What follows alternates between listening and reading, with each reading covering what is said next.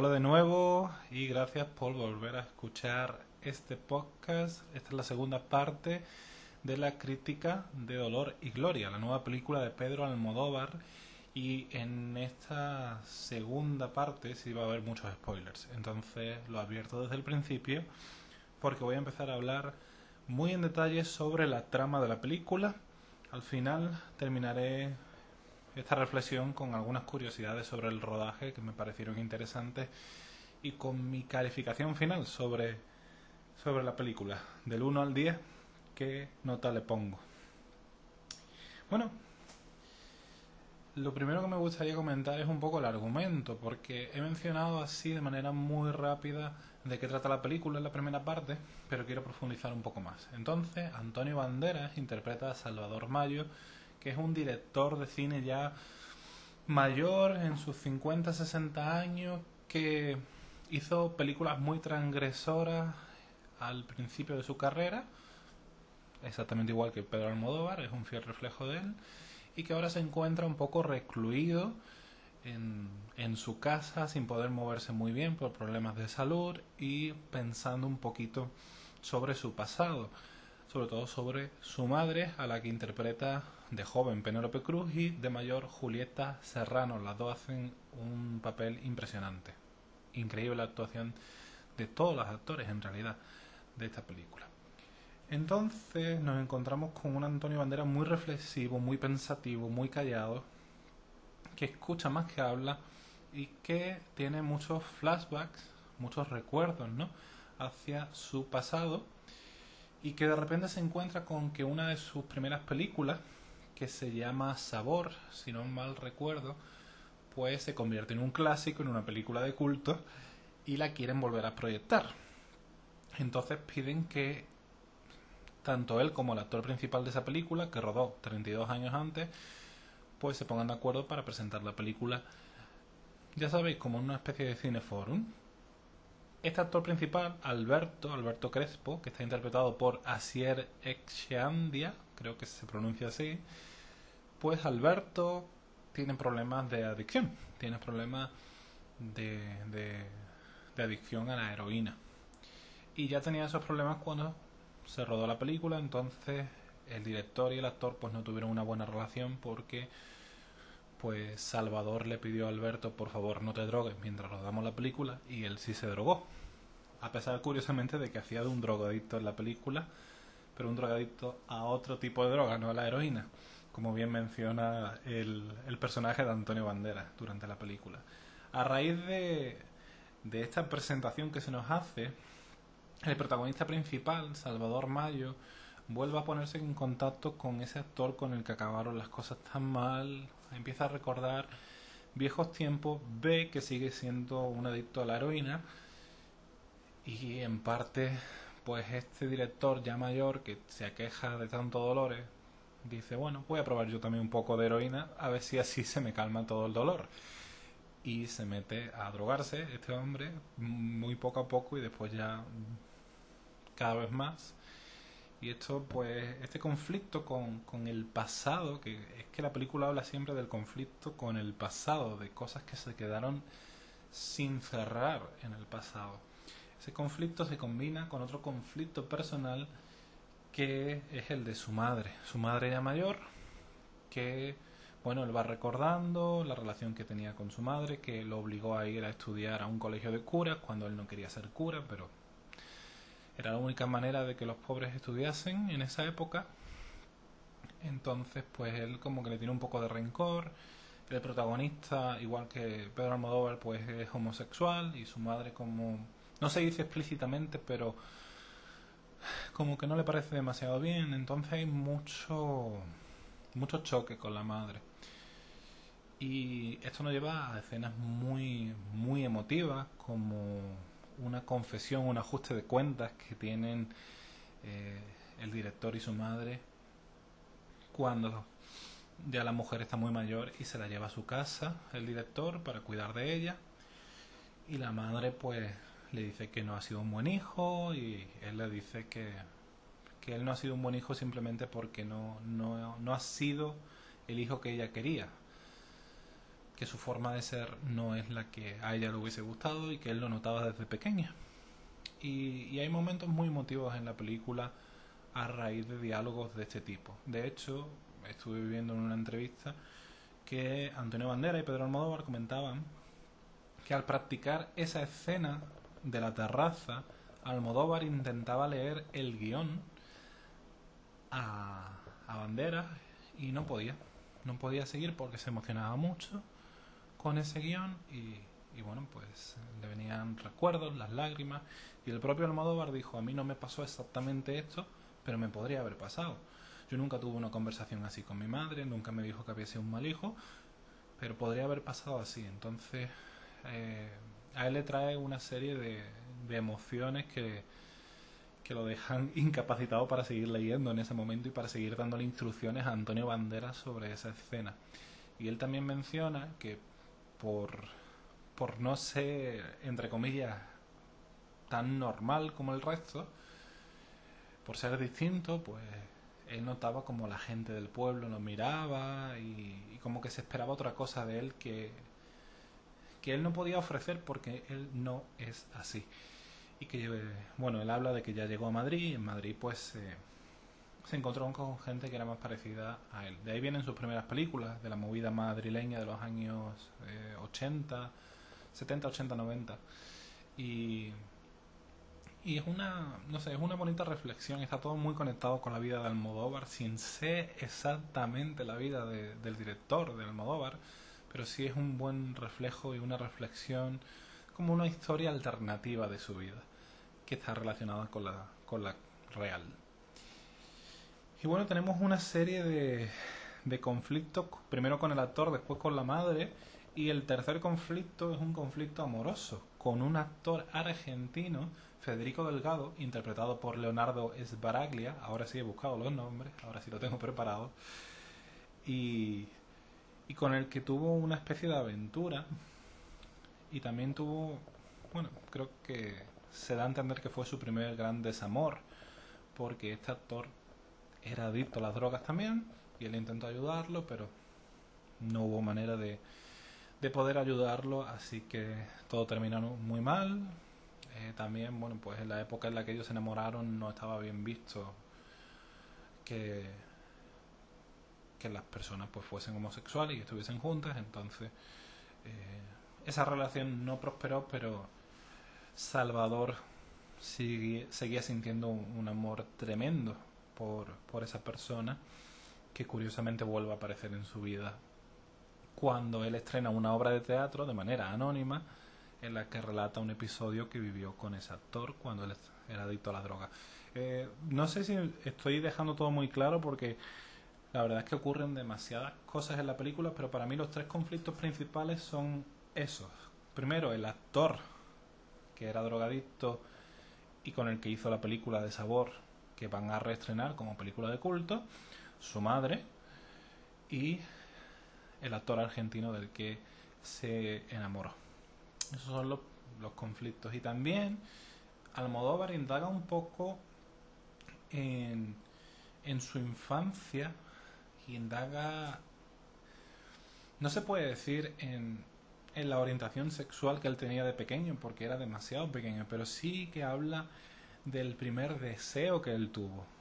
En los flashbacks se ve que a él le empezó a gustar un chico así mayor al que él le daba clases porque ese chico no sabía leer y entonces él le daba clases de pequeño y un, un, día en casa pues él se estaba estaba preparando estaba arreglando algo en la cocina y tuvo que ducharse le llevó una toalla lo vio desnudo y tal y, bueno que fue como la primera sensación erótica de su vida no la primera atracción eh, física carnal y y bueno, no sé si decir sexual porque es un, era un niño pequeño, ¿no? Pero yo, yo diría más bien erótica y carnal. Entonces también indaga un poquito en, en esos sentimientos que ya desde la infancia afloraban, pero que él tuvo que reprimir porque la gente pues no, no lo aceptaba. Y todo esto lo hace para darse cuenta de, de algo que es aparentemente muy evidente, pero que a él le costó un tiempo llegar a esa conclusión. Y es que vivir en Madrid Y sobre todo, escribir y rodar cine es lo que le salvó a él, lo que le ayudó a seguir adelante con su vida, a pesar de tener tantos conflictos y tantos problemas con actores, con su madre y demás, con el pueblo y con eh, muchos problemas de, de aceptación. Él consiguió sentirse aceptado gracias a su cine. Eh, puedo estar hablando del protagonista de esta película, Salvador Mayo, puedo estar hablando de Almodóvar. Es que podemos poner cualquiera de los dos nombres y es verdad. Porque es muy... Es en parte autobiográfico, aunque él lo llama autoficción, porque no todo es cierto y no todo ocurrió así.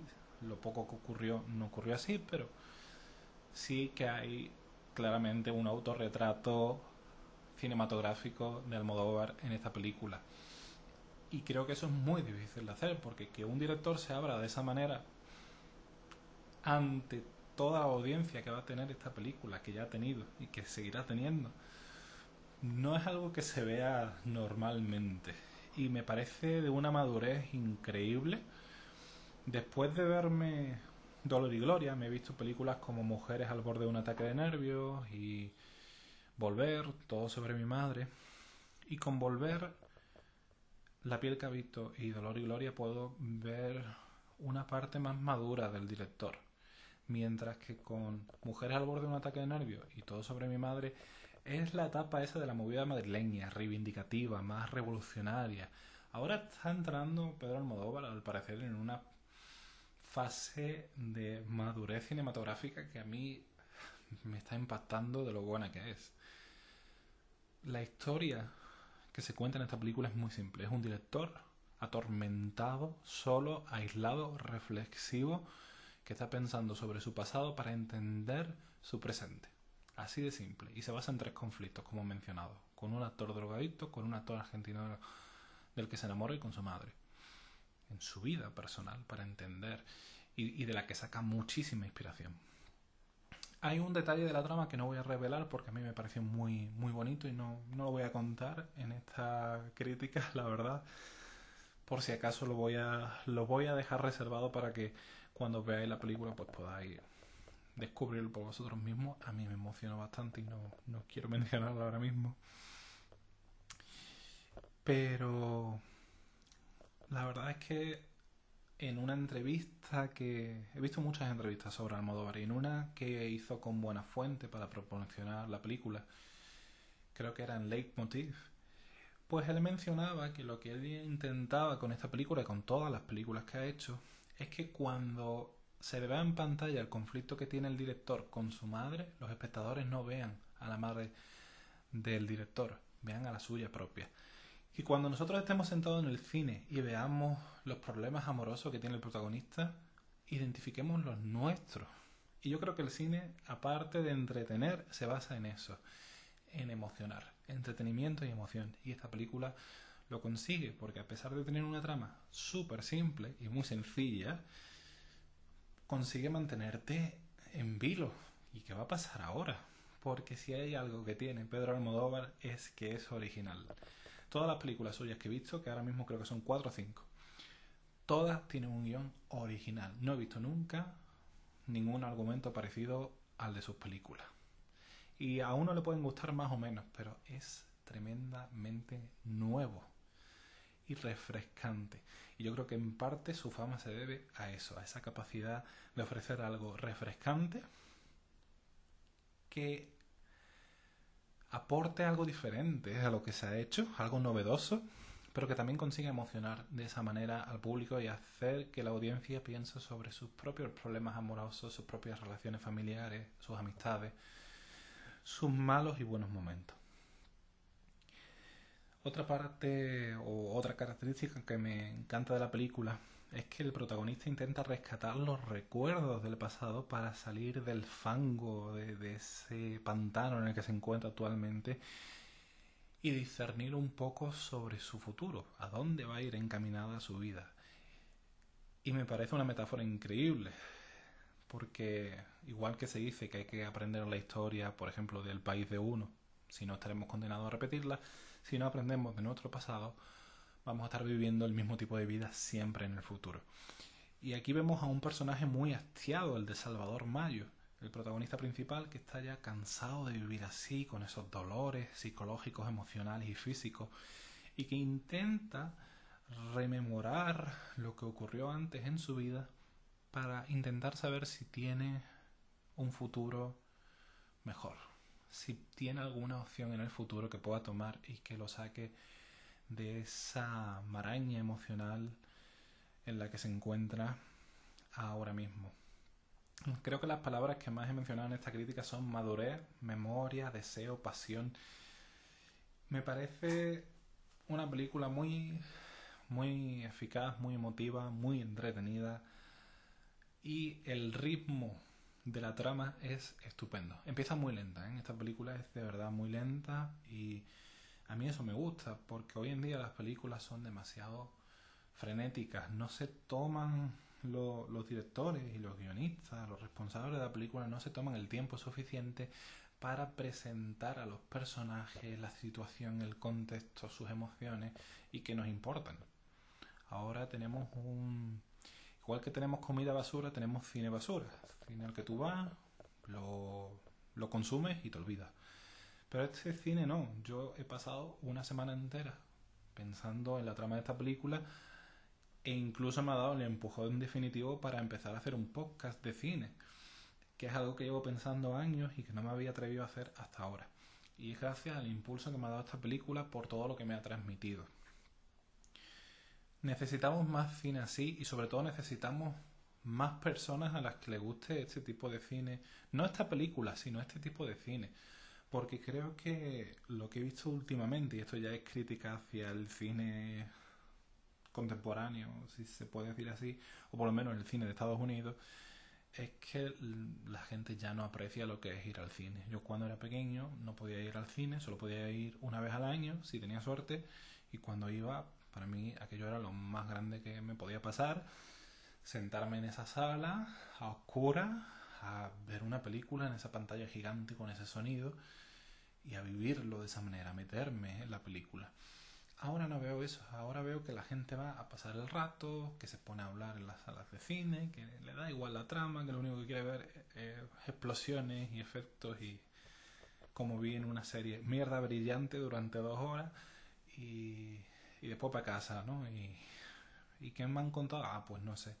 Entonces, a mí me gustaría que, que hubiesen más películas como esta, que hubiese un tipo de, de arte cinematográfico que fuesen, que implicase más a la audiencia y también que los espectadores estuviésemos más implicados en consumir películas que nos digan algo sobre nuestras vidas.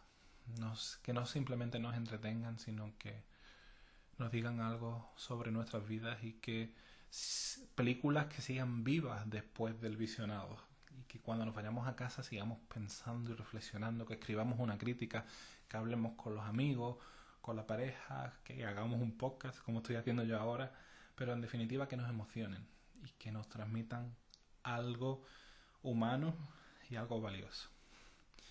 Para terminar eh, esta crítica a mí me gustaría mencionar algunas curiosidades, por ejemplo, el hecho de que la casa de Salvador Mayo, el director de la película, estaba decorada con muchos de los muebles y de los cuadros de la casa de Pedro Almodóvar, que se lo llevaban todos los días para allá y después los llevaban de vuelta a la casa de Pedro Almodóvar y esto me pareció muy interesante. Y, bueno, el reparto le preguntaba a Almodóvar, oye, ¿y no te parece raro venir a rodar en lo que prácticamente es tu casa y después volverte y estar en tu casa? Y él decía que no, que le parecía que, no sé, muy bien, que él se sentía muy a gusto, porque claro, estaba en casa todo el rato. ¿Qué más curiosidades? Bueno, creo que he mencionado que Antonio Banderas ha ganado el premio a mejor actor en el Festival de Cannes y según he leído, pues está hay rumores de que puede que lo nominen a los Oscars, aunque yo creo que se lo va a llevar Joaquín Phoenix por el Joker y lo entiendo, pero a mí me haría mucha ilusión que Banderas estuviese nominado a un Oscar. Espero que también nominen a esta película para una de las cinco películas de, origen extranjero en, los Oscars, pero también me gustaría que, la nominasen para mejor película en los Oscars, porque creo de verdad que se está perdiendo este cine. Y Por último, bueno, quiero mencionar las notas que tiene esta película en diferentes páginas web que yo suelo seguir y leer. Y después mi nota. ¿Y por qué? En Final Affinity esta película tiene un 7,1. En IMDB tiene un 7,7. En Metacritic un 88. Y en Rotten Tomatoes tiene 97 y 92. 97 de, de la crítica y 92 de los espectadores. Sobre 100. Yo a esta película le doy un 9 y medio. ¿Por qué le doy un 9 y medio a esta película? Por todo lo que he dicho anteriormente, porque creo que técnicamente es impecable, la historia es simple y eficaz, y creo que esto es un autorretrato tremendo, tremendo, de, Pedro Almodóvar, cargado de ficción, pero con toques de realidad, y que representa un cine que no es tan común hoy en día. Creo que nunca lo ha sido, la verdad. Eh, que siempre ha habido muchos blockbusters por encima de, cine independiente. Pero a mí la verdad es que me enorgullece ver que un director que ha tenido unos orígenes tan humildes y que viene de un país en el que es mucho más difícil triunfar en el cine, como es España, haya conseguido este nivel de repercusión y hoy en día haga películas de este tipo. Las actuaciones son tremendas. Todas. Es que todos los actores están geniales y creo que la dirección de actores de Pedro Almodóvar es brutal. De verdad, cómo maneja él los papeles que, que le da a cada actor. Yo creo que es que los exprime para que den el máximo. Antonio Banderas, creo que de las películas que he visto yo, esta es la mejor de Antonio Banderas. Increíble. Y es que hasta el niño pequeño, Asier Flores, que interpreta al protagonista cuando es pequeño, hasta ese niño actúa bien. Con lo raro que es que actúen los niños bien en, el cine, pues hasta ese niño actúa bien. No sé qué le hace a los actores, no sé qué le dice, pero me gustaría verlo durante la filmación de la película para aprender a dirigir actores porque creo que está tremendo. La música, la fotografía y sobre todo la iluminación de la película en interiores, porque la película se desarrolla al 90% en interiores, es también perfecta, es tremenda. El vestuario me llama mucho la atención porque es que Almodóvar se viste así. Parece que también han agarrado la, ropa de su armario y se la han puesto a Antonio Bandera. Ropa muy llamativa para resaltar los, los colores así cálidos y fuertes de cada escena y que le dan una sensación de pintura de óleo tremenda y, que deja imágenes que, que a uno no se le van de la retina. La edición, la transición entre pasado y presente estupendo también. La banda sonora de Alberto Iglesias me parece muy buena, mucho más sutil que en La piel que ha visto, pero bastante buena. Y el guion, sencillito, al, al grano, muy, muy recluido, de introspección, de reflexión, pero también muy original. Yo nunca he visto una película con este argumento. Así que por esos motivos le doy un 9,5. ¿Por qué le quito medio punto? se me hizo corta esta película. Me, me, hubiese gustado saber un poquito más sobre algunos personajes, de su infancia, sobre todo, qué es lo que ocurría al final con, con, algunos personajes, porque se dejan ahí como algunos cabos sueltos. Yo sé que es a propósito, pero es que me gustó tanto cómo se estaba desarrollando todo, que, que me quedé con ganas de saber un poquito más. No me hubiese importado que la película hubiese durado 10-15 minutos más. Muchas veces eh, se dice que a la película le sobran 15 minutos. A esta, para mi gusto, le faltan 15 minutos que yo hubiese agradecido. Me echaré un vistazo a las escenas eliminadas a ver si a ver si encuentro aquello que me falta. Y por último, quiero terminar con el plano final de esta película. Porque el plano final de esta película es cuando ya el director el protagonista, interpretado por Amor Bandera, Salvador Mayo, se recupera un poco anímicamente y empieza a volver a escribir, tiene una operación y sale adelante todo muy bien. Como que pone. Se pone en vereda, ¿no? A sí mismo y, y pone en rumbo su vida otra vez. Y la película termina con un plano que es el primer plano con el que empieza la película de Penélope Cruz y Asier Flores en una estación de tren, durmiendo allí antes de llegar al pueblo, que eso es lo que vimos que era el primer recuerdo de la infancia de, del protagonista, pero ocurre algo muy interesante y es que la cámara se aleja de la escena y revela a una persona con el micrófono que se utiliza para rodar los diálogos sobre la cabeza de los actores y se ve que están en un set de rodaje y aparece Antonio Banderas haciendo de Almodóvar diciendo corten y ahí se termina la película. Entonces eso ya te hace replantear todas las escenas de flashback y te hace pensar, bueno, pero entonces esto era un recuerdo o era él que estaba rodando la película. Me parece brillante terminar la película de esta manera, porque claro, yo estaba llegando al final y digo, ¿cómo va a acabar esto? ¿Cómo va a darle conclusión? Y me parece un, último plano tremendo. Hasta Carlos Bollero, al que no le ha gustado mucho la película, al parecer, por lo que dice en su crítica, ha dicho que el último plano es tremendo. Así que, nada, espero que quien haya escuchado esto haya visto la película para que yo no le estropee eso. Me aguanto hasta el final, pero yo he dicho que había spoilers desde el principio. Y nada, voy a terminar aquí mi primer podcast. La verdad es que a mí esto me gusta mucho, me encanta hablar de cine. Echo mucho de menos a mis amigos con los que normalmente hablo de cine. Y esto me viene también muy bien, un poco como terapia, ¿no? Como, como escribir le ayuda al protagonista de esta película, a mí me ayuda a hacer podcast y seguiré haciendo podcast. Espero que esto llegue a más gente. Yo se lo voy a pasar a mis amigos, que espero que lo escuchen. Con que ellos lo escuchen ya, ya estoy contento, pero si llega más gente a la que le interesa el cine, pues para eso lo hago, la verdad. Voy a hacer más podcasts de más películas. La siguiente va a ser Once Upon a Time in Hollywood. Érase una vez en Hollywood, la última película de Tarantino, que es uno de mis directores favoritos.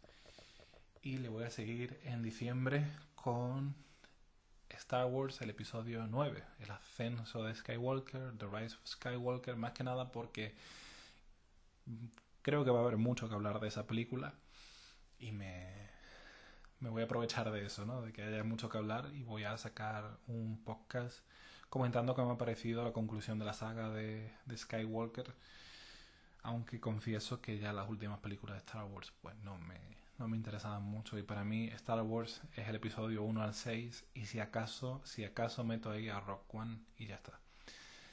Nada, muchas gracias por escucharme, espero que haya sido entretenido y nos vemos dentro de una semanita que subiré el podcast de Tarantino. Estoy deseando hacerlo, igual que también tenía muchas ganas de hacer este. Muchas gracias.